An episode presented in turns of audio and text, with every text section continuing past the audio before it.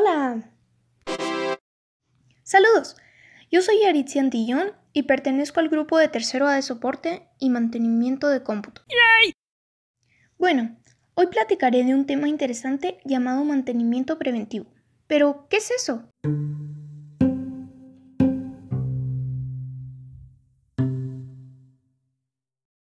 Es un poco difícil de explicar, pero trataré de resumírtelo en un minuto.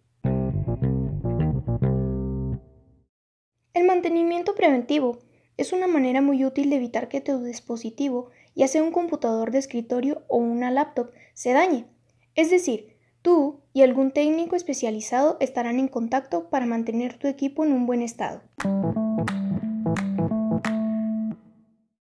Para esto debes conocer algunas normas de seguridad que tú y el técnico deben seguir. Entre ellas son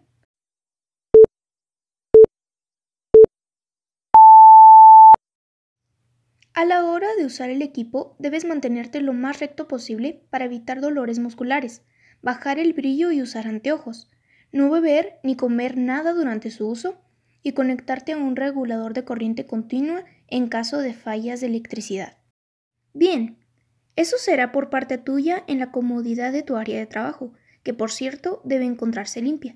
Pero por parte del técnico, ¿qué debe hacer él con tu equipo?